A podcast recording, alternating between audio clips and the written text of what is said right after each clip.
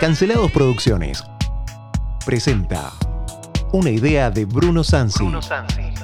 Historias de hoy. Noticias de ayer. Magazine Cultural Informativo. Todos los sábados desde las 5 menos cuarto a las 6 de la tarde. Noticias nacionales e internacionales, como no las escuchaste nunca, analizadas por panelistas e invitados. Equipo. Sergio Orozco, Ana Paula Gaud, Evelyn Beroiza, Bruno Sansi. Ulises Loskin, En España, Joan Garrido. Nuestros amigos corresponsales. corresponsales. Desde Francia, Jacobo Machover. En Japón, Mauro Macías Y desde Brasil, Jairo Fernández. Locución, Francisco Narváez Océs. Colaboradores, Emanuel García, Lisandro Magoff, Cristian Porma. Daniel Antenao. Edición, Sebastián Fernández. Operación en estudio, Nicolás Torchelli.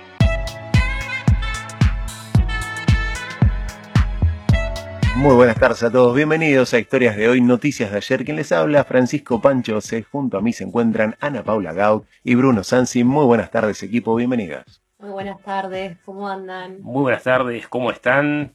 Tarde preciosa, fría, acá entre Leu, así que un poquitito temblando, pero entramos. Entramos al estudio y aprovechamos para mandarle un saludo a toda la gente que nos está escuchando, especialmente a Ulises, a Sergio, a Evelyn, que son parte del programa, a Emanuel, a Nicolás Torchilli, nuestro operador, este, que nos van a acompañar a la distancia. No el operador, pero el resto sí. Nosotros vamos a comenzar como todos los sábados con noticias internacionales.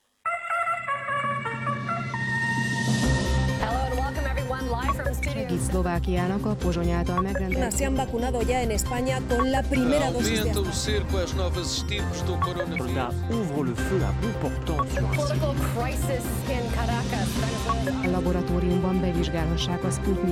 segunda inyección.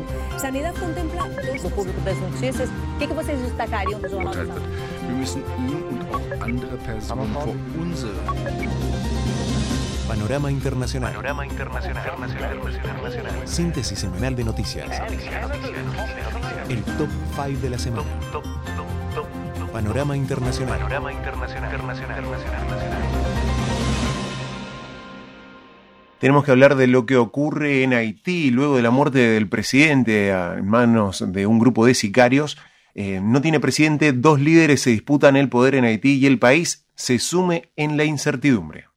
Exactamente, recordamos solamente para la gente que nos ha escuchado y los que están razonablemente informados lo que ha sucedido, el presidente Juvenal Moïse fue asesinado por un grupo comando y eh, lo que sucedió en los últimos días es que comenzaron a, a seguirse los rastros de los supuestos asesinos o aquellos que parecían eh, ser quienes mataron al presidente y justamente se descubrió un grupo comando integrado por un haitiano, eh, por dos norteamericanos, Colombianos un co- colombianos también, soldados eh, formados en Estados Unidos en tácticas eh, de comando y tal parece ser que se, se está nombrando, se ha nombrado a un posible mandador del hecho, que es un médico eh, haitiano que vive en Miami y había hablado de una nueva república, de un renacer haitiano, y este señor había organizado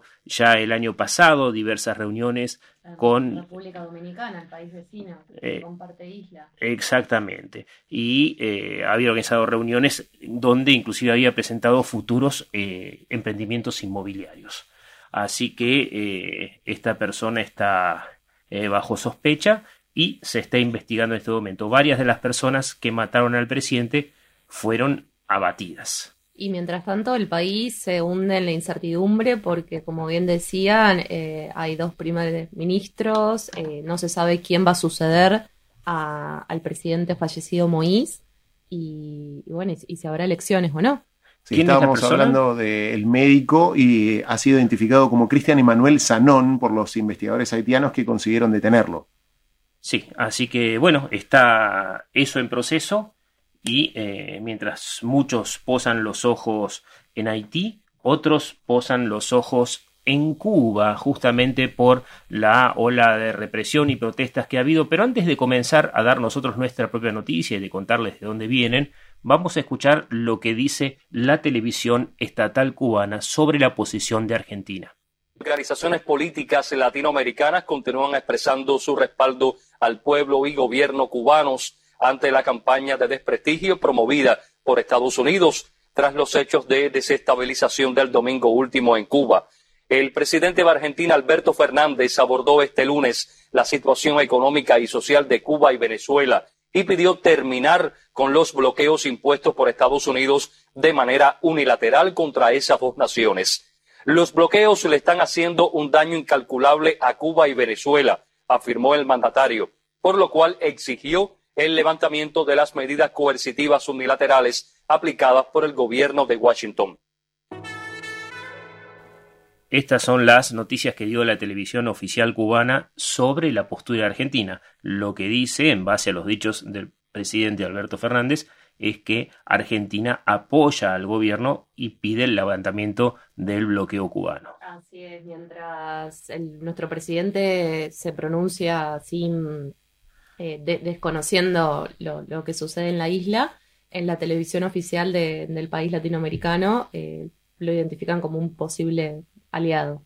Sí, directamente dicen, es Eh, La manipulación de los medios, ¿no? Para hacer ver al régimen como que tiene el apoyo de un gran país que es Argentina. Bueno, te digo, yo, si, si vos me, me- me permitís analizar lo que dijo el presidente, no está mal lo que interpreta el gobierno cubano, porque lo que el presidente argentino dijo so- sobre Cuba, no sé las particularidades, no estoy enterado, pero levanten el bloqueo. Ya hablar de bloqueo es una, una postura muy específica que en nuestro próximo bloque, en el momento Kalashnikov, vamos a empezar a aclarar a la gente de qué se trata, si es un bloqueo o no y cuáles son sus alcances. Pero bueno, eso es lo que tenemos desde ahí. ¿Qué más tenemos, Pancho? En otras noticias, más de 70 muertos en Sudáfrica porque el país vive los peores disturbios desde el regreso de la democracia. Eh, Esto es una noticia que sacamos de la BBC de Mundo, en su portal online.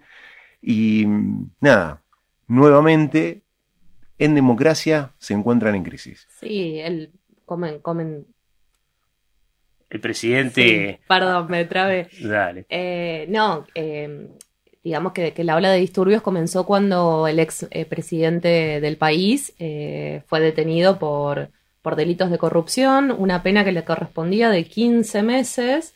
Él se declaró inocente y pidió que se anule la, la investigación o que le reduzcan la pena. Y eh, sumado a todo el año pasado de- del manejo de la pandemia, fue como la chispa que necesitaban para encender eh, este conflicto social. Ahí empezaron los saqueos, las manifestaciones.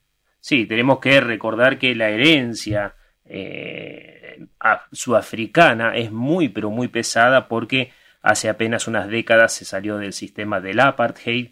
Eh, en aquel momento era de Klerk el presidente, era un presidente blanco. El apartheid era un sistema en el cual los negros prácticamente no tenían ni voz ni voto y apenas derecho parcial a la ciudadanía, no se podía movilizar sin permiso entre ciudad y ciudad y una minoría blanca dominaba todo el país. Después, con eh, el activismo en un momento de Stephen Biko, eh, que lamentablemente fue asesinado, Nelson Mandela, a quien también conocemos que fue Premio Nobel de la Paz, el país comenzó a reconstruirse y eh, se intentó pacificar a la nación. El tiempo pasó, eh, muchos de los problemas de Sudáfrica están terriblemente enraizados y hace poco tiempo, como decías vos, el expresidente Jacob Zuma eh, fue condenado por la justicia a 15 años de prisión por corrupción, en realidad, y por desacato, porque Zuma se negó a ir eh, a los tribunales,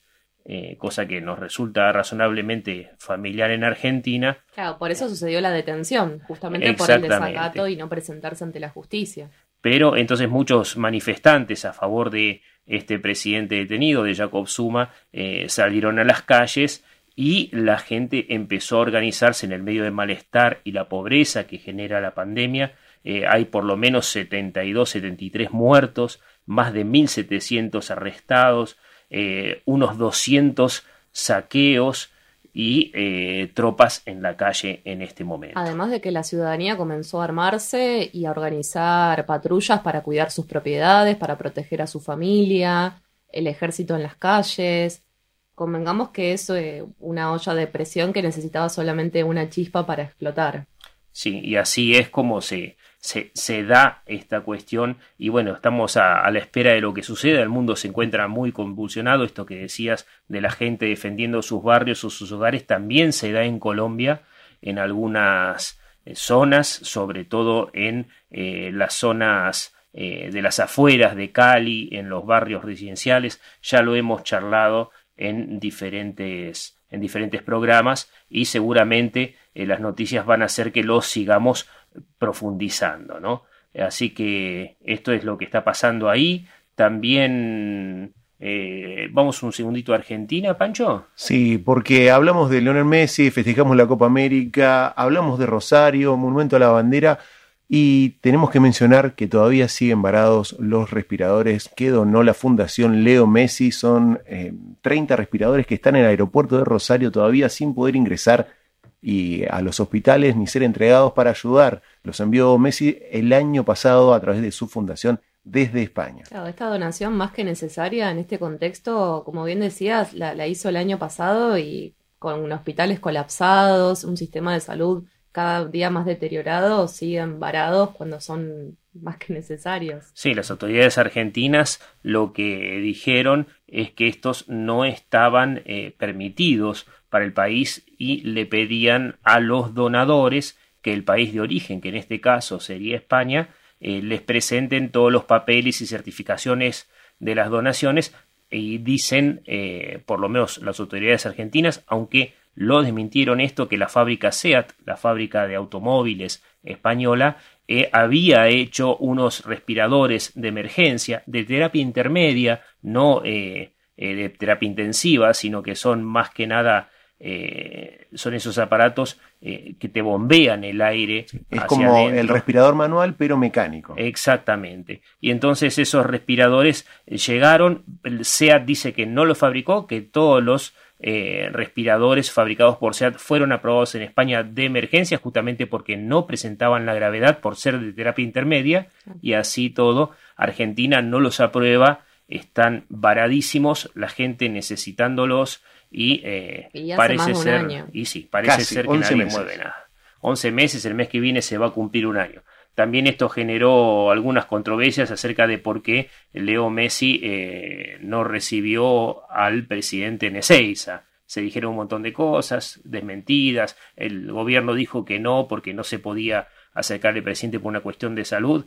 Este, también vimos fotos de los altos mandos del gobierno sin barbijo en salas de terapia o en salas eh, de pre, prequirúrgicas, eh, sacándose fotos y selfies eh, la verdad que eh, de una forma muy descuidada, se podría decir. Y hablando de descuidada, este, hay que reconocer que por una vez voy a estar de acuerdo con Daniel Goyán, de Buenos Aires, en salud, porque dijo que los, los, los festejos del obelisco eh, habían sido eh, muy polémicos y no deberían haberse hecho. Sergio, que no está acá, lo voy a defender, así que voy a dar su voz.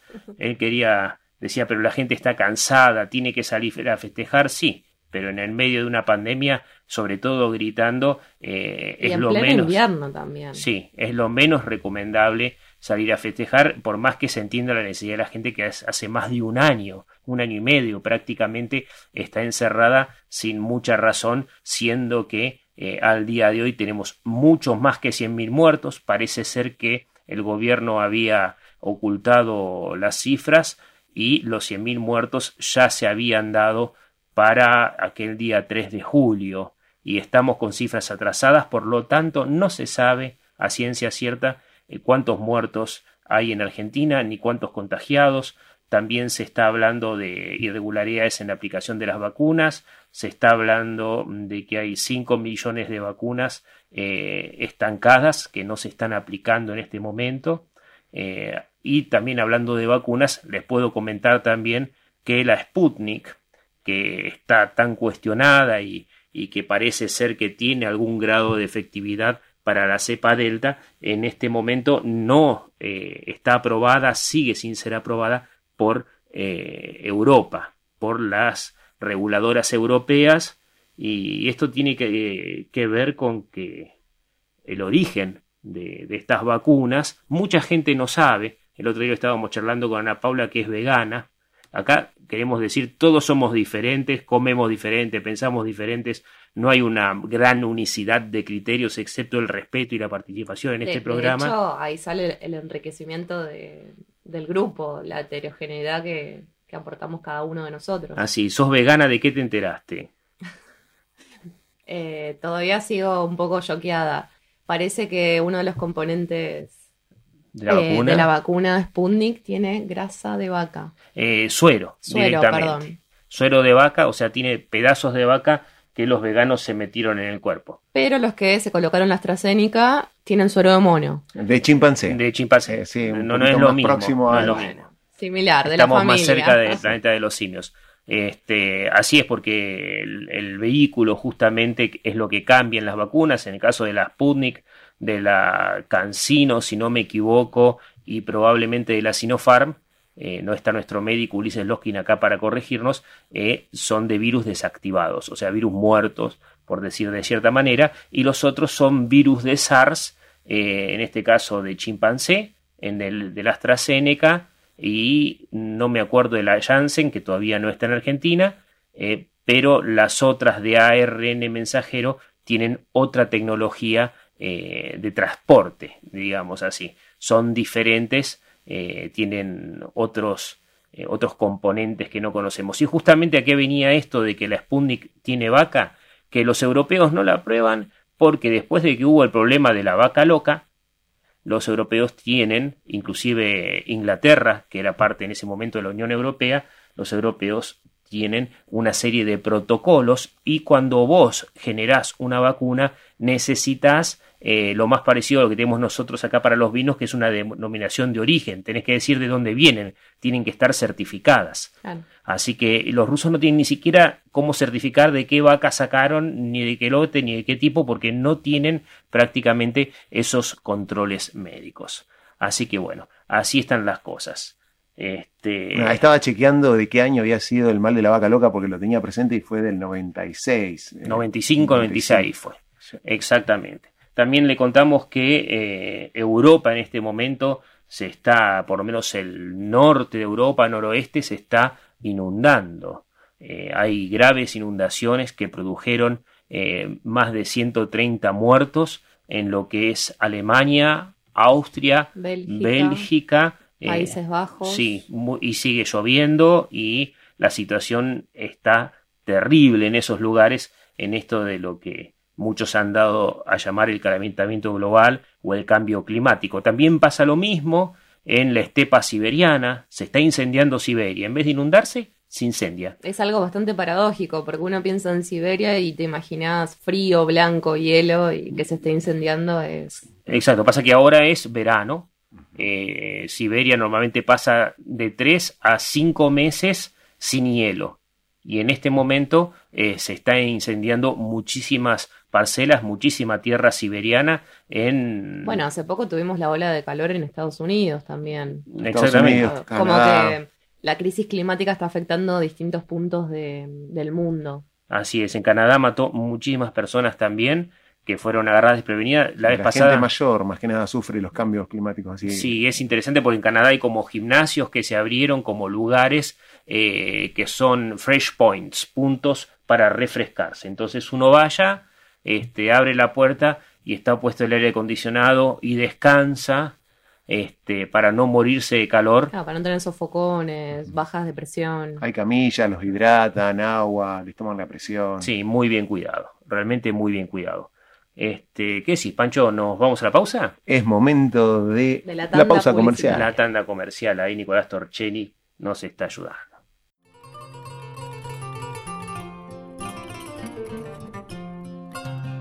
Momento Kalashnikov.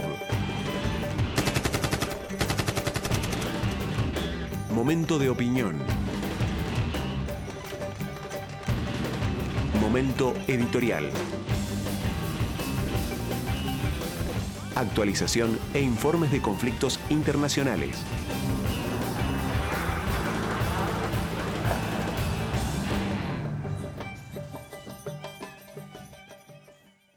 Sí, Jacobo, estamos hablando con Jacobo Machover, escritor cubano que reside en París, eh, en el programa Historias de hoy, Noticias de ayer. Te queríamos hacer, antes de entrar de lleno en toda esta cuestión, en la última entrevista que tuvimos, Jacobo, nuestros oyentes mostraron una cierta sorpresa y comentaron, nos dieron un retorno acerca de que cuando estos revolucionarios, Fidel, Camilo, Raúl, el mismo Che Guevara, y otros revolucionarios toman el poder en La Habana en 1959 estaban lejos de pensar un proyecto socialista. Esto llamó la atención, o un proyecto comunista. Vos sos historiador también, ¿nos podrías contar brevemente eso y pasamos de lleno a lo que está sucediendo hoy en la isla?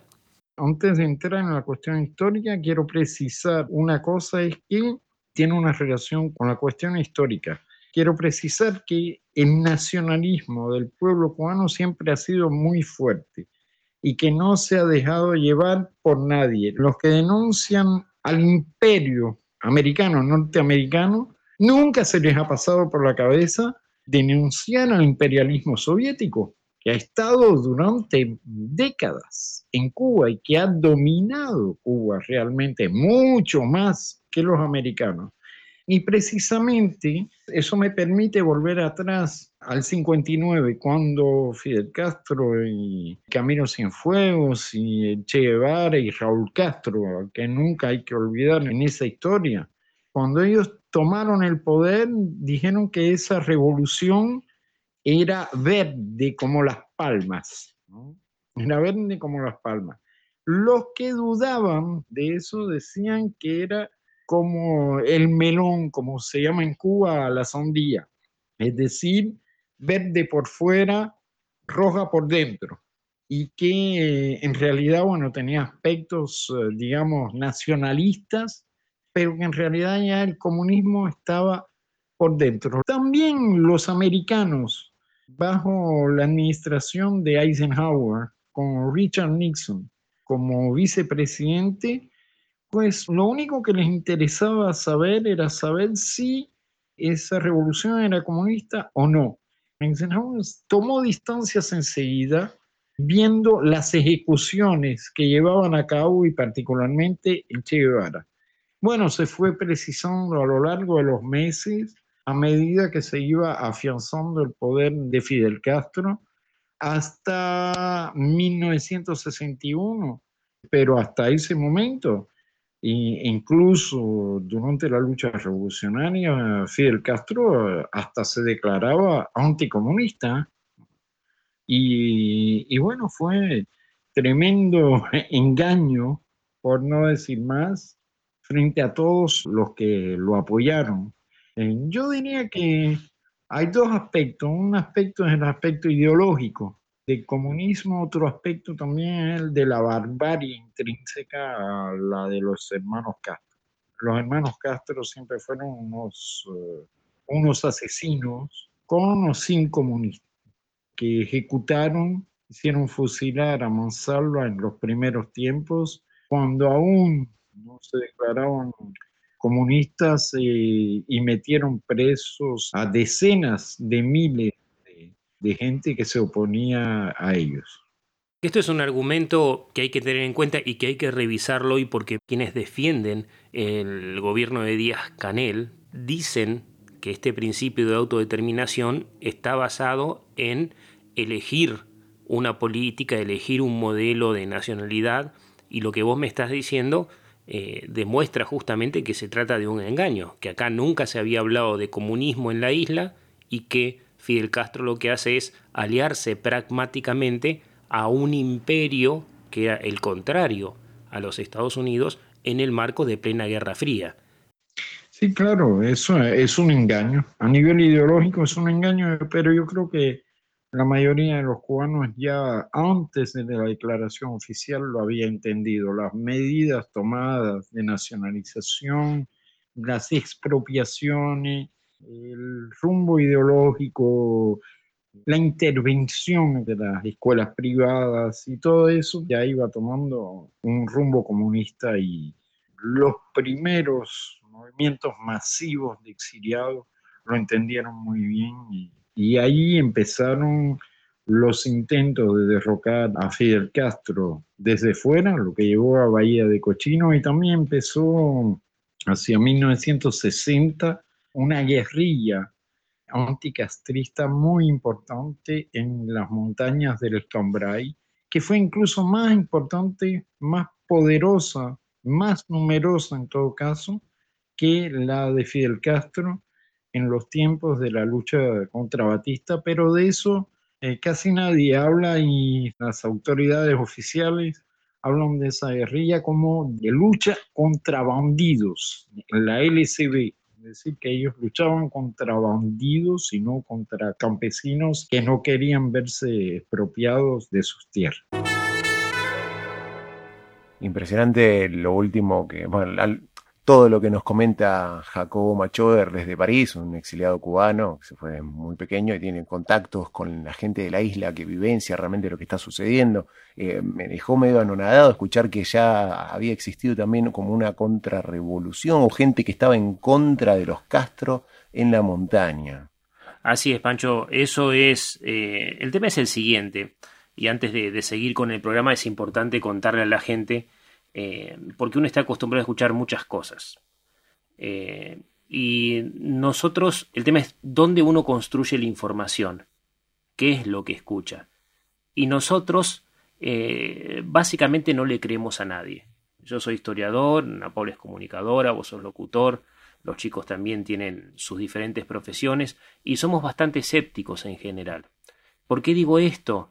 Porque básicamente no le creemos a nadie. Entonces, ¿qué pasa? Te cuento, mira, por ejemplo, cómo conocí a Jacobo Machover para que vean cuáles son nuestras fuentes. En el año 2009 hicimos un viaje, varias personas, eh, a los campos de concentración de Auschwitz y pasamos por París. Queríamos conocer, en mi caso yo había conseguido un libro que hablaba muy mal del Che Guevara, que había sido escrito por un tal Jacobo Machover. Así que conseguimos llegar hasta él y decimos entrevistarlo porque un montón de las cosas que decía en el libro a mí no me convencían. No me convencían porque lo que yo había aprendido era muy distinto. Entonces, eh, como soy desconfiado por naturaleza y a mí me gusta ver los documentos, cuando digo un documento me refiero a mostrarme una foto, mostrarme un papel, mostrarme una firma, eh, Un acta, mostrarme sea. un acta, un expediente público, una filmación y ahí empezamos a charlar. Entonces lo fuimos a ver en aquel momento con Martín Jaramillo, este, a, Jacobo Machover, lo entrevistamos en París, pasamos por la tumba de Jim Morrison que quedaba ahí a tres cuadras, eh, fuimos a saludar a Morrison, había un montón de latas de, de todo había. Este, y hablamos con Jacobo y realmente nos empezó a mostrar las pruebas. Y él había escrito este y otros libros sobre la cuestión cubana basándose no solamente en las pruebas, sino que en París estaba en ese momento, tenía un restaurante, eh, Daniel Arcón, eh, Benigno era su nombre de guerra, que era el más joven de todos los guerrilleros que acompañó eh, a Fidel y al Che Guevara, inclusive es uno de los pocos guerrilleros que sobrevivió a Bolivia, los que consiguieron escaparse después de la muerte y la ejecución del Che. Este, entonces Alarcón un día él estaba comiendo Jacobo en, en el restaurante, Alarcón Benigno lo llamó y le empezó a contar cosas. Y cosas que no están registradas en la his- historia, pero son cosas que son eh, investigables. Entonces, en mi caso, todo lo que me dijo Jacobo Machover, que es, aparte profesor de historia, ¿no? Y literato, todo lo que me dijo, eh, yo fui a buscarlo. Entonces hay un montón de cosas que la gente tiene que darse cuenta. Cuando nosotros, por ejemplo, leemos las memorias del Che Guevara, no estamos leyendo las memorias del Che Guevara, estamos leyendo lo que pasó por el tamiz de Fidel Castro, que construyó al Che Guevara como héroe imagen de- después de prácticamente traicionarlo y sabiendo que, que nunca más iba a poder volver a Cuba. Este, primero cuando lo mandó a pelear a África, después cuando el Che decidió irse a Bolivia y, y morir en la suya, digamos, pero eh, los, los diarios del Che, que lo tenía la, la ex mujer, que el periodista John Lee Anderson consiguió revisar, eh, en esos diarios el Che cuenta cómo le gustaba la sangre, por ejemplo, y que yo te cuento una anécdota. Está en la selva, juzgan un compañero, un amigo de él, eh, que estaba junto con los guerrilleros, en, eh, escondidos, ¿no? Y lo juzgan por ser sospechoso de pasarle información al bando de, Batista. eh, le hacen un juicio revolucionario basado en ninguna ley, en nada. Ellos decían, no, eres o no eres culpable, qué sé yo qué, debatían que esto, que el otro. Al final se decidió que el tipo no era culpable. ¿Y sabe lo que hace el Che Guevara? Agarra, él decide que es culpable en todo lo que lo habían enjuiciado. Decide, mira, yo no estoy de acuerdo, así que agarró la pistola y le reventó la cabeza. Y eso el Che lo cuenta. Pasa que si vos no sabés leer el diario de Che Guevara, esa es una de las cosas que quedó eh, en el libro. Entonces vos tenés que ir a buscar el hecho. No solamente lo cuenta, sino que cuenta que se quedó con sus cosas. Este. Y que no se arrepiente. Porque Paler era culpable. Y agarró y le pegó un tiro en la cabeza a un compañero. Entonces, ese no es el Che humanista que nosotros vemos. Entonces en este programa les vamos a contar que nuestras fuentes, cuando damos las noticias internacionales, las sacamos de diferentes cosas. Tenemos acá inclusive de Gramma, del, del diario oficial cubano, sacamos de la BBC News, de la Deutsche Welle, de France Press y Associated Press International, de la misma agencia Telam. Nosotros revisamos nuestras fuentes y probamos, comprobamos la veracidad. Cuando nos cuentan, che, eh, hay una denuncia contra Nicolás Maduro por el tema de los médicos que ahora nos va a contar eh, Pancho de qué se trata. Nosotros revisamos la denuncia. O sea, si ustedes quieren enterarse, nuestros queridos oyentes quieren saber de dónde sacamos las cosas, o si quieren las pruebas de las cosas que nosotros hablamos, no tenemos ningún problema, pueden escribirlos a historias de hoy, noticias de ayer, arroba gmail.com y les enviamos los archivos de audio y obviamente también los documentos. Ningún problema, sobre todo si que está escuchando es docente y quiere eso para enseñar, porque nosotros les mostramos las cosas como son. Y tenemos una ventaja por sobre el fanatismo, de lo cual charlaba Eduardo Vironi la vez pasada. El fanático es una persona a la cual eh, la razón no le entra porque tiene una ideología o una religión que lo bloquea, que lo impide. Y en nuestro caso, eh, no somos fanáticos, somos seres pensantes, somos personas que eh, escuchamos con atención, que verificamos nuestras fuentes y yo en, lo personal, junto con todos los compañeros que están en la mesa, eh, enseñamos lo que es y después opinamos, después lo pensamos políticamente, pero los hechos son los hechos. Uno de los hechos que vamos a demostrarte en este programa, en este programa, perdón, es que Fidel Castro nunca pensó en hacer una revolución comunista. Nunca. O sea, no es que el tipo agarró eh, y dijo, hagamos una revolución comunista y el pueblo cubano estaba de acuerdo. Agarró a sus ñatos que estaban ahí con los fusiles, fueron eh, con apenas unos pequeños operativos y algunas escaramuzas de, batalla, eh, consiguieron derrotar al, al, debilitadísimo régimen del dictador Fulgencio Batista. Cuando llegó prometió elecciones, prometió que no iba a ser comunista, prometió que iban a respetar la libertad de prensa y esa es la promesa que se llevó el pueblo cubano. Cuando vos me decís no sabía que había otra guerrilla, claro, porque algunos compañeros de Fidel eh, empezaron a denunciar esto, este giro político de Fidel Castro. Entonces, eh, muchos se renegaron y armaron su propia guerrilla ahora para derrocar a Fidel. Y recién en el año 1961, después del incidente de Bahía de Cochinos, que, donde muchos exiliados cubanos con apoyo de la Marina norteamericana, que no querían un, dictador socialista, van y atacan la isla, eh, ahí recién él dice que la revolución es comunista que inclusive al Che no le cae bien porque unos apoyaban a los soviéticos y otros a los chinos. Este, el Che era más maoísta, entonces también se lo sacan de encima. Y lo, que fue haciendo Fidel Castro y su hermano Raúl fue liquidando a todos los que, siendo compañeros de ellos, no concordaban con sus ideas, entre ellos Camilo Cienfuegos y muchos otros revolucionarios. Este, y una cosa que ahora vamos a charlar, antes de escuchar un breve tema musical, muy lindo es de que eh, los cubanos son diversos y hace sesenta y pico de años que no saben lo que es la democracia. Una persona eh, de mi edad, una persona que haya nacido en la década del 60, no sabe de qué se trata la democracia. O sea, pide algo que no conoce. Este, pero lo que nos decía Jacobo Machover es que a pesar de eso, los cubanos siguen siendo nacionalistas, patriotas y, a pesar de las adversidades, están en el mundo, por lo menos, unidos a grabar. La madre.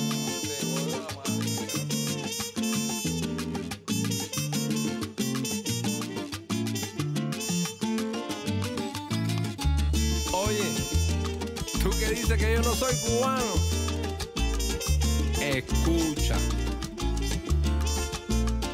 Donde quiera que yo voy, yo soy cubano. Donde quiera que yo estoy yo soy cubano. En el último rincón, el más lejano, siempre fui, siempre seré, siempre cubano. Willy. En Miami o en Japón, yo soy cubano. En Alaska o en Cantón, yo soy cubano. En Madrid, en Nueva York o el Vaticano. Y si a la luna yo me voy, ja, seré cubano. Y no me importa el pasaporte que esté en tus manos. Y si te vas al sur o al norte, serás cubano. No nos pueden dividir, pues nos juntamos en este modo de sentir que ser cubano en un velero en alta mar. Yo soy cubano. Eso es así. Aunque esté en Madagascar, yo soy cubano. Aunque no pueda regresar, seré cubano. Nadie me podrá quitar el ser cubano.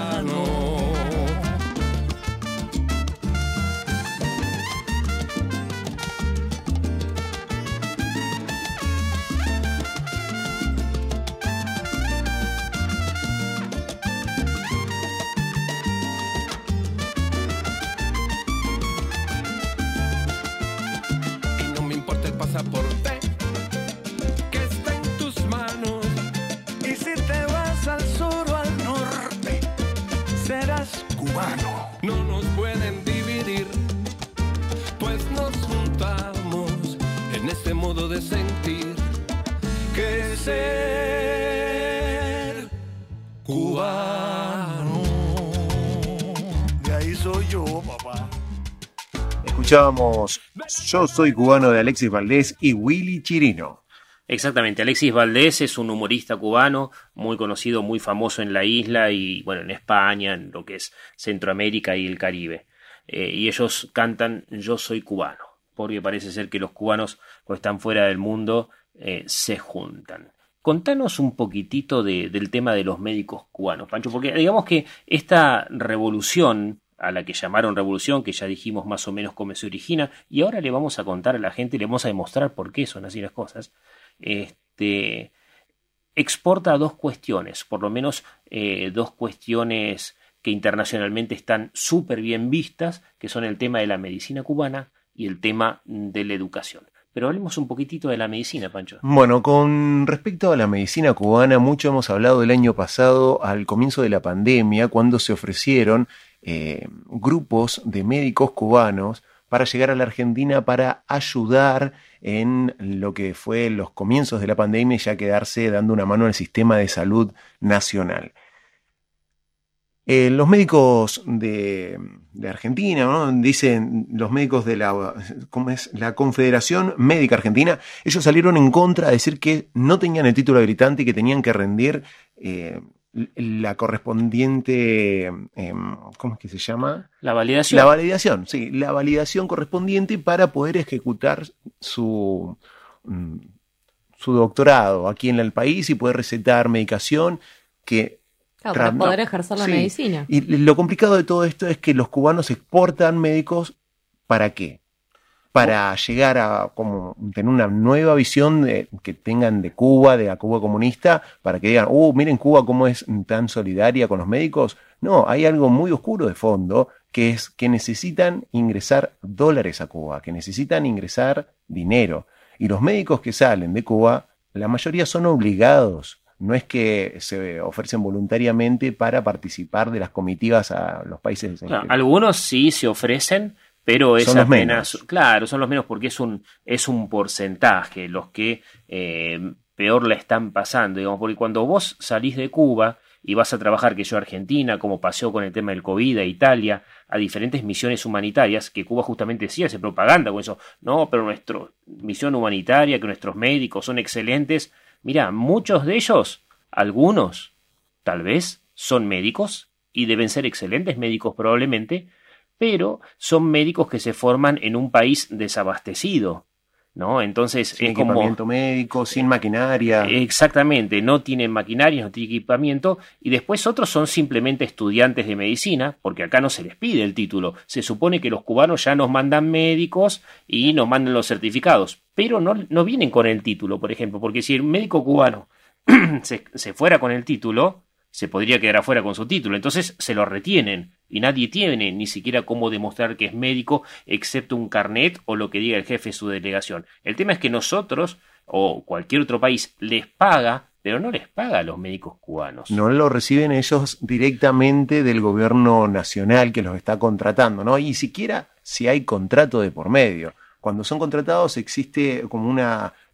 Mm, es un departamento de salud que ha, hecho llegar los médicos a los diferentes países. Bueno, ellos son los que reciben toda la recaudación por los médicos que están trabajando en el exterior y solamente les devuelven un 25, un 15% dependiendo. Sí, en el máximo de los casos un 30%, en el mínimo un 10%. O sea que si Argentina o cualquier otro país pagan, qué sé yo, 500 dólares por mes por un médico cubano, lo cual en general es mucho más barato que contratar un médico en Europa, por ejemplo, para los italianos es un negocio, porque consiguen mano de obra barata, casi esclava, por muy bajo precio, por cuatro veces menos de lo que le pagan a los médicos italianos, y de esos 500 dólares, como mucho les van 100 dólares a los médicos cubanos y los 400 se los queda el gobierno.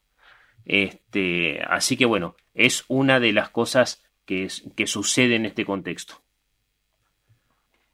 ¿Qué más tenemos, Pancho? Que, bueno, médicos? sobre los médicos cubanos eh, se ha expedido también la Organización de Naciones Unidas, la ONU, en su Relatoría Espacial sobre formas contemporáneas de esclavitud y de la trata de personas. Declaró estas misiones médicas como actos de esclavitud y trabajo forzadas- eh, forzoso. Eh, bueno, esto de trabajo forzado lo dice también la OIT, la Organización Internacional del Trabajo. El salario entregado a los trabajadores médicos no permitiría vivir dignamente. Eh, esto llega a la ONU acompañado de 110 denuncias de médicos cubanos, donde bueno, reclaman y dicen que las condiciones de trabajo podrían elevarse a trabajo forzoso, como lo tipifica la Organización Internacional. Exactamente, prácticamente condiciones de esclavitud. Vamos a ver cómo nos cuenta Jacobo que se informa él, porque le contamos a la gente cómo nos informamos nosotros.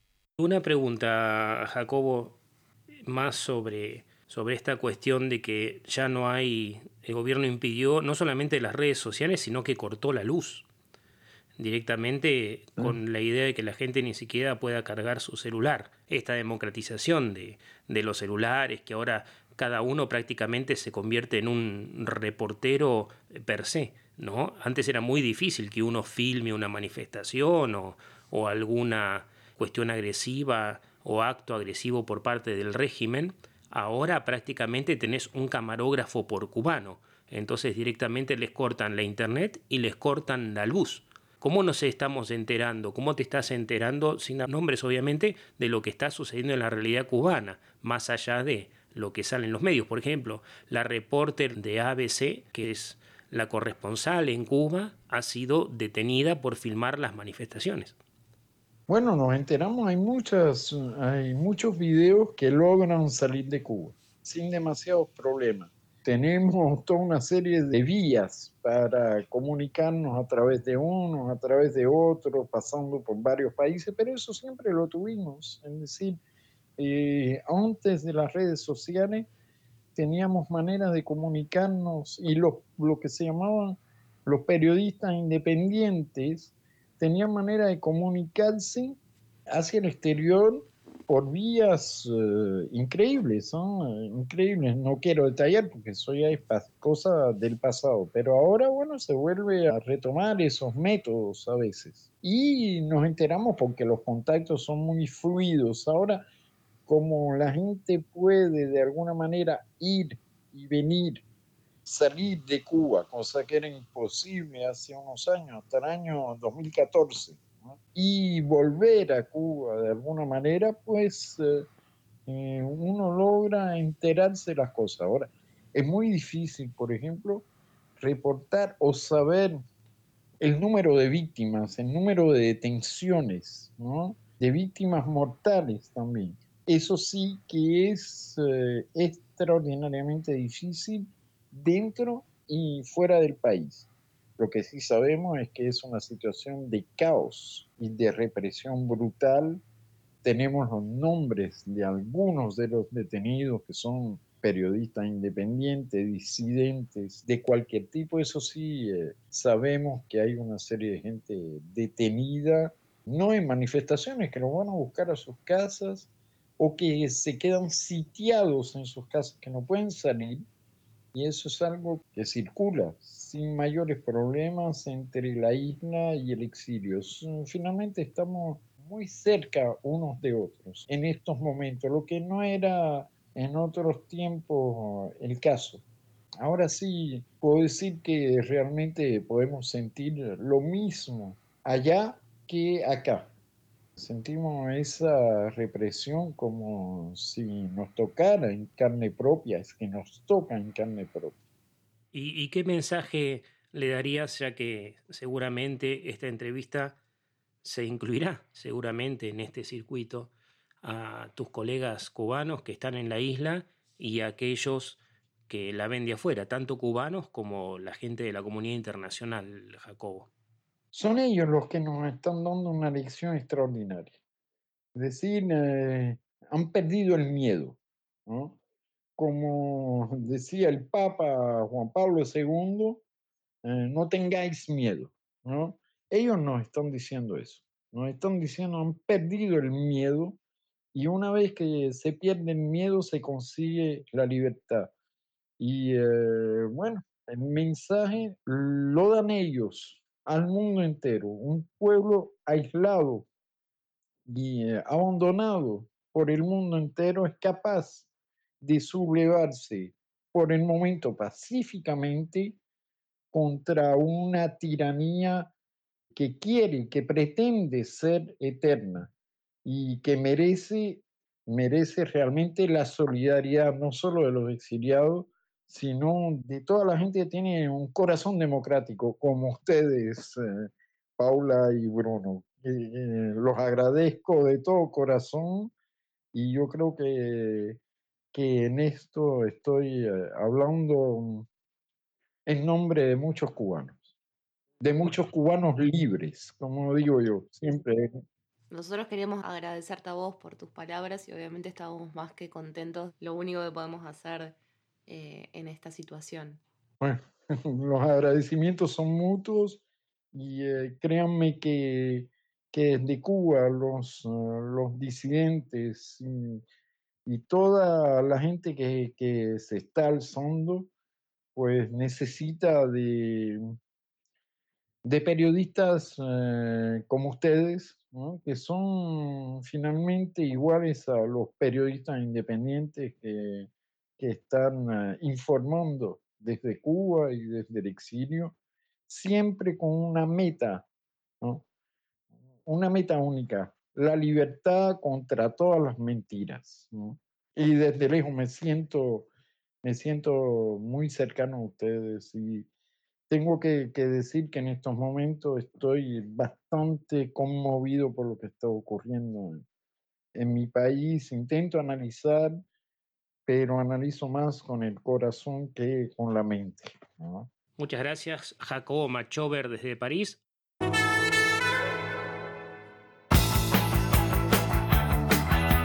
Maten al mensajero.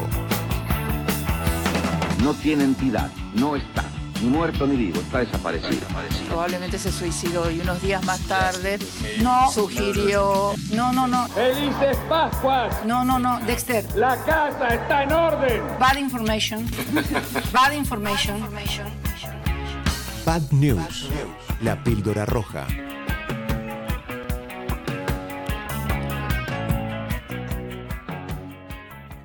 Y Ana Paula Gauss nos va a presentar a el mate en el mensajero del día de hoy. Sí, Pancho, eh, como bien habíamos introducido desde el primer programa, en esta temática traemos eh, aquellas noticias, eh, aquellas historias que incomodan, que no se corresponden con, con la historia oficial que, que hemos escuchado, que hemos aprendido en, en nuestras infancias, en- a lo largo de nuestras carreras, que, eh, que nos enfrentan con esa otra verdad y que a veces, muchas veces, enfrentarnos con eso que no se condice con lo que nosotros pensamos, con lo que creemos o con lo que hemos aprendido, nos genera cierta incomodidad y se produce esa respuesta emocional de enojarse y de querer matar precisamente al mensajero, que es quien trae las noticias, y no con el autor de las mismas. Y venimos hablando de Cuba y continuamos hablando de Cuba, eh, pero en este caso vamos a hablar de quien fue el gran revolucionario cubano Fidel Castro. Escuchamos un audio de Fidel Castro del año 59. There is not communism or Marxism in our ideas. Our political philosophy is representative democracy and social justice in a well-planned economy. There is not communism No hay comunismo or Marxism ni marxismo in our ideas. en nuestras ideas. Our political philosophy Nuestra filosofía política is representative democracy es la democracia representativa and social justice y la justicia social in a well-planned economy. dentro de una economía bien planificada. There is not communism or Marxism in our ideas. Our political philosophy is representative democracy and social justice in a well-planned economy. Bien, ahí estábamos escuchando, como bien decía Pancho, a Fidel Castro en el año 59, ahí nomás de, de comenzar la revolución, eh, con- contando que, esta revolución no nace comunista eh, y, que incluso prometía eh, elecciones libres, iba a ser una transición hacia la democracia, porque la idea era derrocar al dictador Batista y que seguía los principios de la libertad, de la democracia y de la justicia social. Pero ahora vamos a escuchar la versión en, español, porque ahí estábamos escuchándolo eh, en inglés en una entrevista que le hacían unos periodistas estadounidenses.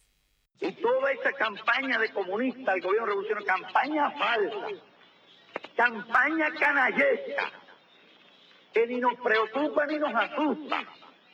Pueblo de Cuba sabe que el gobierno revolucionario no es comunista.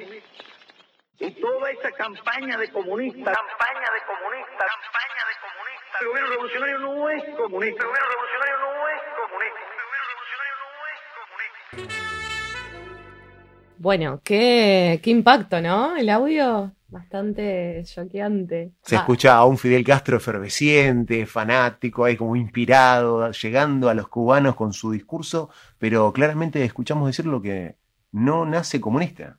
Exactamente, iba a ser una transición, eh, iba a ser cualquier cosa menos comunista, que es lo, lo que resultó ser. Ay, le roba, al- algo pasó en el medio, pero ¿qué habrá sido? Pasaron 62 años, pasaron cosas, eh, y, eh, como bien nos, nos comentaba también Jacobo en, en la entrevista que, que le habíamos hecho, está muy, muy nombrado, muy en, auge, eh, el artículo 4 de la Constitución Nacional de Cuba, que la está trayendo a colación el gobierno eh, lo cual es bastante preocupante. Yo la tengo acá y me gustaría leerla textualmente para nuestros oyentes y bueno, para que ustedes saquen sus conclusiones. El artículo 4 dice, la defensa de la patria socialista es el más grande honor y el deber supremo con cada cubano. La traición a la patria es el más grande de los crímenes. Quien la comete está sujeto a las más severas sanciones. El sistema socialista que refrenda esta constitución es irrevocable. Los ciudadanos tienen el derecho de combatir por todos los medios, incluyendo la lucha armada, cuando no fuera posible otro recurso, contra cualquiera que intente derribar el orden político, social y económico establecido por esta constitución. Este es el artículo 4 de la Constitución cubana. ¿Queda permiso para qué, Ana Paula? Sí. ¿Para qué da permiso? Da permiso para que cualquiera que, que siga al régimen eh, pueda tomar las armas y avasallar a, a quien se oponga, ¿Qué es lo que, lo que dijo Díaz Canel el miércoles pasado. Sí, sí, en la televisión, transmisión. Sí, dijo, salgan a la calle y hoy, de hecho, hoy esta mañana, hubo en el malecón, el malecón es la Rambla, la Rambla de La Habana, eh, por eso todos hablan del maleconazo en el 95, que fue una serie de, de manifestaciones que hubo de la gente espontáneamente, eh, y apareció Fidel, y con todo el miedo que la gente le tenía, dejó de protestar, se volvió para casa. Claro. Y ahora, como Fidel no está, eh, ya no, no asusta con su presencia, intentaron hacer lo mismo el viernes con un general, pero la, la gente lo sacó corriendo, un general eh, nonagenario, de, prácticamente, no, en este caso tenía ochenta y pico de años. Octogenario. Octogenario. Uno de los Este, funcionarios más jóvenes que tiene el régimen. y de los más jóvenes de aquella época, sí. Y hoy a la mañana, eh, Díaz Canel hizo el acto junto con Raúl Castro para eh, recordarle al pueblo que ellos estaban ahí, pero también llamó a la gente a enfrentar a los manifestantes. Y muchos dicen, eh, y me voy a tomar un segundito para explicar, la constitución, no, los cubanos eligieron la libre determinación de los pueblos. Mirá, primero que nada, acá no hubo nunca libre determinación de los pueblos. Lo que hubo era en el 59 un dictador, que de hecho había sido elegido primero como presidente democrático, este, uno de los admirados por Pablo Neruda por su cultura, que era Fulgencio Batista, alguien que lo derrocó para traer la democracia, o sea, un golpe cívico-militar, podemos decir, que dio Fidel Castro para volver la Cuba democrática. Nunca lo hizo. Él, su hermano y su círculo estrecho se engolosinaron con el poder y así se fueron quedando. Pusieron una maquinaria inmensa de propaganda para adentro, para afuera. Este, de hecho, eh, algunos cubanos dicen, eh, lo dicen así de forma más o menos vulgar, que Cuba era el, perrito faldero de Rusia y cada vez que Rusia necesitaba que era una potencia imperial en el contexto de la Guerra Fría, cada vez que Rusia necesitaba que vayan a matar gente, mandaban a los soldados cubanos, los mandaban a Angola, los mataron al Cuerno de África, los mandaban a Sudáfrica, eh, los mandaban a pelear de diferentes lados. Este, y los cubanos eran la mano de obra barata, la fuerza de combate. Pero entonces, decís, pero ¿cómo? ¿Tiene una, ¿Cómo hay un artículo 4 y una constitución? Sí, la constitución fue ya más o menos así, un solo partido, del cual eh, de todos los cubanos solo el 6,5% están afiliados, eso nos lo dijo Sergio hoy, solo el 6,5%, el resto está fuera del partido, o sea que si vos querés eh, ser democrático solo puedes hacerlo entre ese partido, que tiene unas jerarquías impresionantes, te expulsan por pensar diferente, pensar diferente y manifestarse es un delito de traición a la patria, y esa constitución se hizo prácticamente a punta de pistola. O sea, el Partido Comunista elegía a sus representantes y todos votaban, no, no vas a encontrar una gran discusión en esa constitución porque todos levantaban la mano por unanimidad, obvio, si están Además, bajo un régimen eh, militar. No es una constitución hecha y derecha, no es legítima. No es legítima y es una constitución de hace más de 60 años. Convengamos que las, las sociedades van avanzando mucho más rápido que lo que avanza la ley, pero siempre es necesaria una revisión. Cuba a lo largo de estos 60 años ha hecho pequeñas modificaciones como para seguir implementando esa imagen de que es democrática, de que escucha a su pueblo, pero ya decir que la traición a la patria es el más grande de los crímenes y que eso avala a que cualquiera que responda al régimen pueda armarse y, matarte, eh, la, verdad que es tremendo. Muchos de, la gente que, está saliendo a, mm, a protestar, a pedir la, libertad, muchos jóvenes, eh, se amparan también en el artículo 99 de la Constitución, que habla de, de los derechos y garantías que tiene que, que justamente que garantizar el Estado cubano. Entonces se preguntan, ¿cuánto, cua- ¿cuáles derechos están am- amparados si, si alguno de esos derechos eh, es la libertad de prensa, la libertad de opinión, la libertad de manifestarse? Bueno, no. La pregunta ya no es qué derechos constitucionales están amparados por la ley de reclamación de, de- de esos derechos constitucionales, sino la pregunta pasa a ser quiénes podrán ejercer esos derechos. Y la respuesta es clara, los defensores del régimen. Exactamente, nada más. Es terrible las, imágenes que han dado vuelta al mundo de cubanos pertenecientes al régimen jóvenes, pero muy jóvenes, con palos armados. Es que los llaman para enrolarse y tienen que enfrentar a sus propias familias. Es una Sí. cosa terrible. Y bueno, eh, esto es la primera vez que se da que el- un presidente, ahora que no es uno de los hermanos Castro, incita a- al pueblo a ir en contra del mismo pueblo. Exactamente, Sí, habla pero de es la- constitucional. Una guerra civil amparada por la Constitución. Es una este guerra caso. paraestatal, en realidad, Sí. en caso de darse que. Ahora vamos a hablar un poco del armamento de los cubanos. No, Pero- no, no le pongamos guerra civil porque implica como un poco más el grande el proceso. Ahora tenemos Oh, un brazo del. Estado que da fuerte, a- armado, a los que piensan en contra. Y están desarmados. Y un pueblo cubano indefenso, totalmente, Totalmente. indefenso. Mira, justamente vos hablabas de imágenes. Hay un, un, un poeta, uno de los creadores de la nova trova cubana, que se llama Virulo. Cuando digo la nova trova me refiero a toda la gente, es Rodríguez, Silvio Rodríguez, Pablo Milanés, todos esos,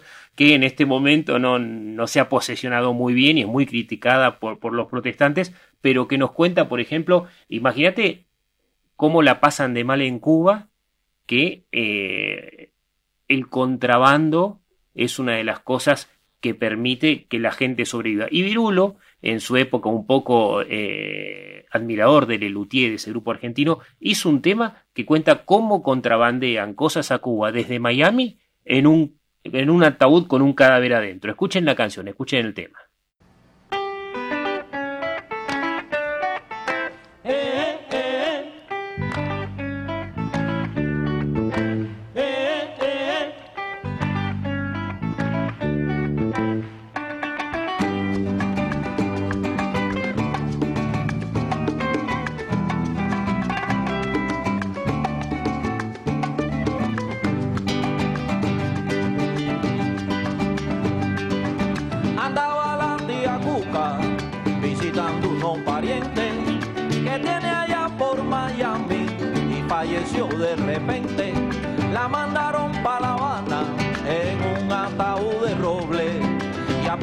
Ser muy flaca, apenas cabía la pobre.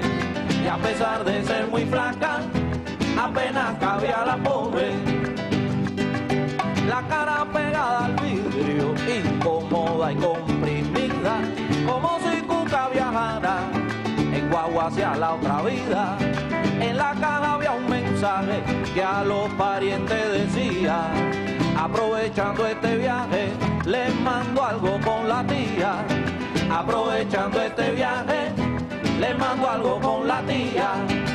Cuatro latas de chorizo, una pierna de jamón tres paquetes de garbanzo, cinco de café pilón, tiene diez pullover puestos, lleva nueve pantalones, seis bloomer, cuatro refajos y catorce cuatro refajos y catorce ajustadores, cinco pares de zapatos, todos de distintos pies. Y en la boca de la tía van los dientes de tete, en la oreja el aparato que necesita Ramón y unos lentes de contacto que le promete Asunción y unos lentes de contacto que le promete Asunción. El cajón está forrado con satín de calidad, al vestido de los 15 de mi prima Caridad. Aprovechen la madera que no coge comer, pa' la pata de la cama donde duerme tía Belén. Pa' la pata de la cama donde duerme tía Belén. Eh, eh, eh,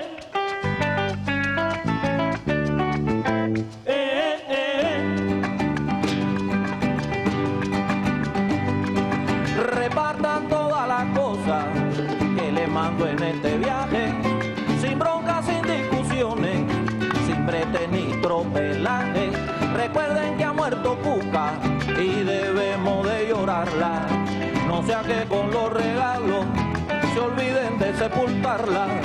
No sea que con los regalos se olviden de sepultarla. La muerte de tía Cuca dejó el corazón deshecho de la abuelita Rufina y le anda doliendo el pecho. Así que no se preocupen, el tiempo pasa volando y antes de lo que se piensan, otra caja estoy mandando. Y antes de lo que se piensan, otra caja estoy mandando. ¿Y qué dice pobre Cuca? Pobre Cuca, le enterraron sin vestido, sin dientes y sin peluca,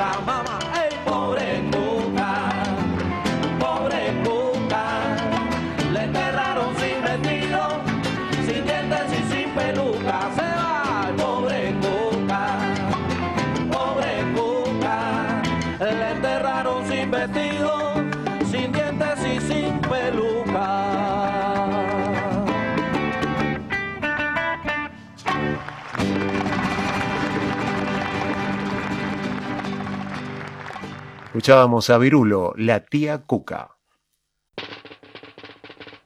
¡Soldados! ¡Pelar los sables! Una vez pelados los sables, se corta al enemigo en pedacitos, se vierte hasta la última gota de sangre, se baten todos bien sobre fuego de metralla y se sirve a la patria o bien en el molde.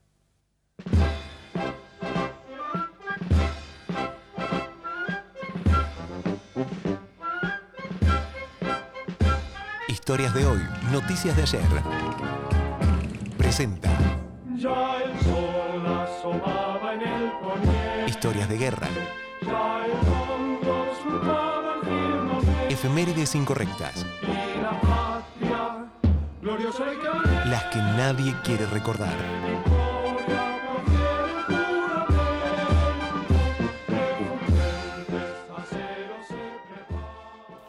Acá estamos con efemérides incorrectas. Tenemos que hablar del atentado a la AMIA en Argentina ocurrido el 18 de julio, pero de 1994. Es uno de los atentados, más, el atentado más grande ocurrido en nuestro país y el más grande para la población israelí ocurrido fuera del Estado de Israel. Sí, eh, este 18 de julio se van a cumplir 27 años de- del atentado a, mm, a la Asociación Mutual Israelita Argentina, la AMIA. Eh, el acto conmemorativo eh, por dirigentes de, de la AMIA y familiares, eh, como todos los años, eh, renuevan su pedido de justicia porque a pesar de, haber pasado 27 años, todavía no hay ningún responsable. Y como decía Ariel Eichbaum, presidente de, la AMIA, no hay un solo responsable condenado. En, en aquel 18 de julio del 94 hubieron 85 muertos y más de 300 heridos. Sí, Recordemos que la Asociación Mutual Israelita Argentina oficiaba como una mutual y además como un centro cultural, por eso tanta cantidad de gente se ve afectada con este coche bomba o explosivos que se encontraban en el lugar. Además era en el barrio de Once, una zona muy transitada de, Buenos Aires, un barrio eh, bastante popular, lleno de, gente, ha- había, no sé, kioscos, negocios al lado, no era un edificio aislado en el cual iban a afectar solamente a las personas que estuvieran ahí, sino que hubieron muchos civiles eh, inocentes heridos. Durante los diferentes gobiernos argentinos se intentó encontrar a los responsables del atentado de la AMIA y en el gobierno de Néstor Kirchner eh, las pistas fueron llevando junto con los investigadores israelí y los argentinos a encontrar como responsables al grupo Hezbollah que es del Líbano y al gobierno de Irán de aquel ataque. Pero como nombraban a Paula al principio, todavía no hay culpables responsables que estén cumpliendo condena por estos hechos. Por eso sigue el reclamo de justicia y el castigo a los responsables. Otra efeméride que tenemos el día de hoy es el vuelo de Malaysian Airlines. ¿Se acuerdan de, de aquella aerolínea que por el año 2014 fue eh, popular a principio y a, y a mediados de año? La que se cayó en el mar. Exactamente. En, a principio de año fue bastante conocida porque el avión desapareció. Pero como no- vos decías a principio del año, estás hablando de, de otra. Uno creería, eh, el avión desaparecido se encontró en julio. No, eh, ese avión que a principio de año cayó en el mar, desapareció, nunca se tuvo rastro, se perdió la caja negra, nunca se supo lo que pasó, pero en julio eh, hubo un misil que pulverizó a los 298 pasajeros del vuelo MH17. Malaysian Airlines. Y esto fue una cosa terrible que no pasó desapercibida para el mundo. Por ahí nos pasó bastante desapercibido a nosotros, porque Argentina se encontraba en ese momento en una situación muy, pero muy incómoda. ¿Qué pasó? Eh, sobre quiénes son los culpables. Se ha demostrado que este misil, o sea, se, se juntaron todos los pedacitos del avión, se armaron eh, juntos y se descubrió, es como tener un cadáver en una morgue, le hicieron la autopsia al avión, digamos, se descubrió que un misil Buk había impactado en la parte superior del avión, o sea, le habían pegado un misilazo. Era un avión que volaba por encima este, de una zona de conflicto, cerca en realidad, de una zona de conflicto en Ucrania. Estaba sobrevolando una ciudad ucraniana y ese conflicto se daba entre Rusia y, Ucrania precisamente eh, por un grupo que quería anexar. O sea, quería dejar de dejar de de ser Crimea. ucraniano para Claro, pasar en- a, a ser parte del país. Exacto, en realidad el conflicto todavía sigue. Mira, y digo, ¿por qué era una situación incómoda para Argentina? Porque en 2014 un, muchísimos grupos de tropas, comando e irregulares rusas, ¿no? Rusia en ese momento lo negaba, pero después lo reconoció, estaban apoyando el ataque a lo que era la península de Crimea. Crimea originalmente era parte de Rusia y cuando La antigua Unión de República Socialista Soviética. Sí, exactamente, y por eso eh, tenía mucha, tiene mucha población rusa, y después, eh, durante la época de la Guerra Fría, Nikita Khrushchev, eh, que era ucraniano justamente, le cede Crimea a Ucrania. Y entonces, ¿qué pasa? Eh, siempre hubo tensiones ahí, eh, era población rusa, porque decía la Unión Soviética es una sola, así que todos tenemos que compartir inclusive territorio. Obviamente cuando uno le conviene hace eso, cuando no, eh, no. Pero ¿qué pasó? Cayó la Unión Soviética en 1989, 1990, se desarmó, apareció Rusia, la Federación Rusa, y en ese momento se hizo un pacto, en el año 1994, de hecho, se hizo un pacto en el cual Rusia reconocía la pertinencia de Crimea este, a Ucrania.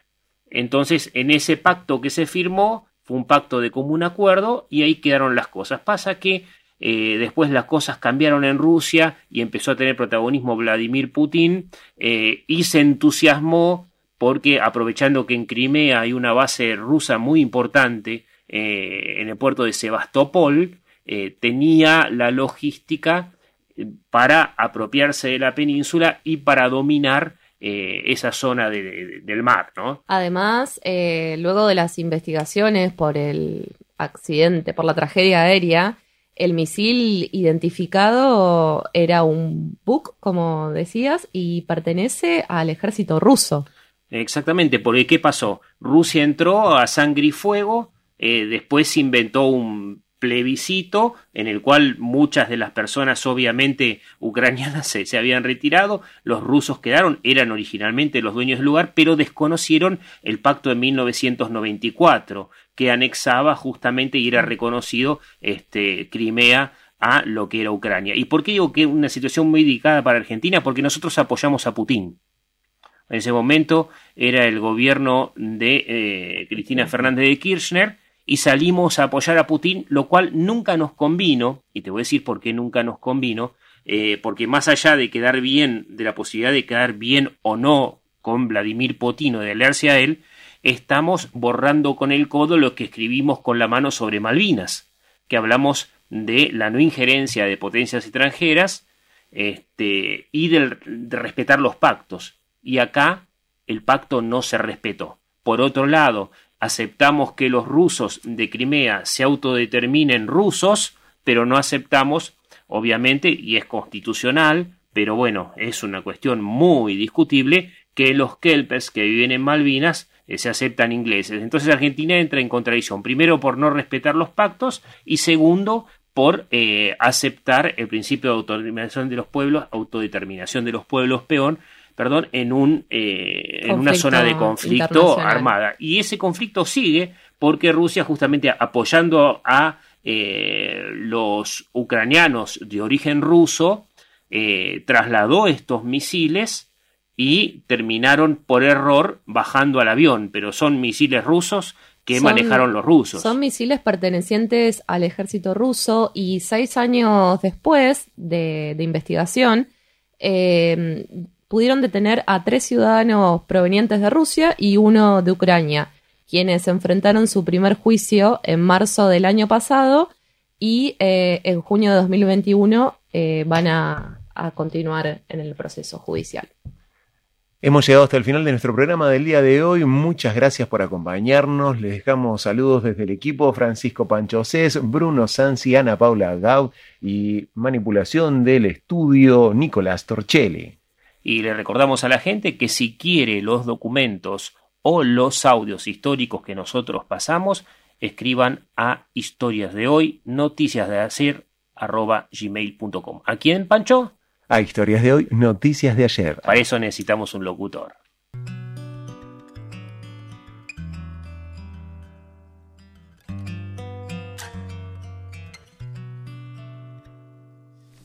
Eres tú mi canto de sirena, porque con tu voz se van mis penas. Y este sentimiento ya es tan viejo, tú me dueles tanto aunque estés lejos. Hoy yo te invito a caminar por mis solares Para demostrarte de que sirven tus ideales Somos humanos aunque no pensemos iguales No nos tratemos ni dañemos como animales Esta es mi forma de decírtelo Llora mi pueblo y siento yo su voz Tú 5-9, yo doble 2 60 años, trancadas dominó ah, Bombo y platillo a los 500 de La Habana Mientras en casa las cazuelas ya no tienen jama que celebramos si la gente anda deprisa? Cambiando Che Guevara, llama al tipo la divisa. Todo ha cambiado, ya no es lo mismo. Entre tú y yo hay un abismo. Publicidad, un paraíso, un varadero. Mientras las madres lloran por sus hijos que se fueron. Se acabó. Tu 5 9 yo doble dos. Ya se acabó. Ah, 60 años, trancadas dominó. Mira.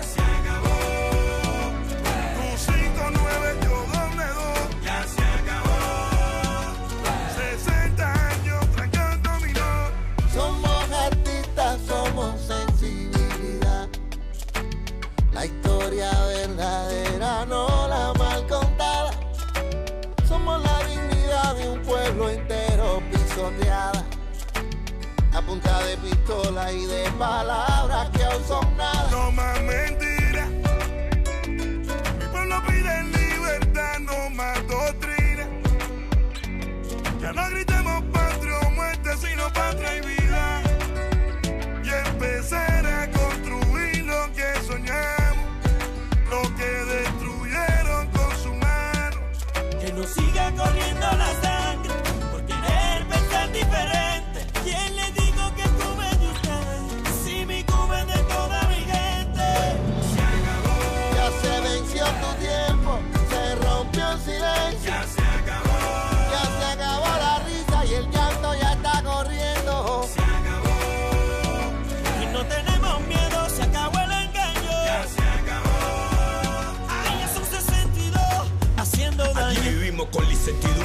Pasado plantado. 15 amigos puestos, listos para morirnos. Izamos la bandera todavía. La represión del régimen al día.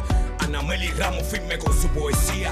Omar Arrijustiola dándonos aliento de vida. Rompieron nuestra puerta, violaron nuestro templo. Y el mundo está consciente de que el movimiento San Isidro continúa Seguimos puesto. en la misma, la seguridad metiendo prisma. Esas cosas a mí como me indignan. Se acabó el enigma de esa tu revolución maligna. Soy funky style, aquí tienen mi firma. Y ustedes están sobrando, ya no les queda nada, ya se van bajando. El pueblo se cansó de estar aguantando. Un nuevo amanecer estamos esperando.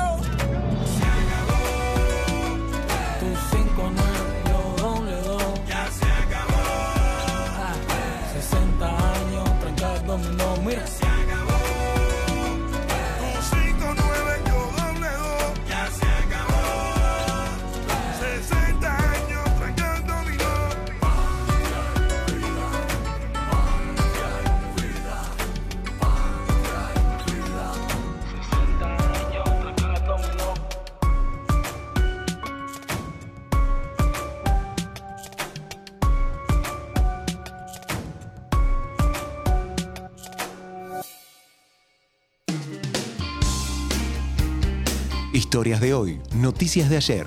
Encontrarnos en las redes sociales, Twitter, Instagram, también en las plataformas Spotify, Breaker, Google Podcast, Pocket Cast, Radio Public. Historias de hoy, noticias de ayer.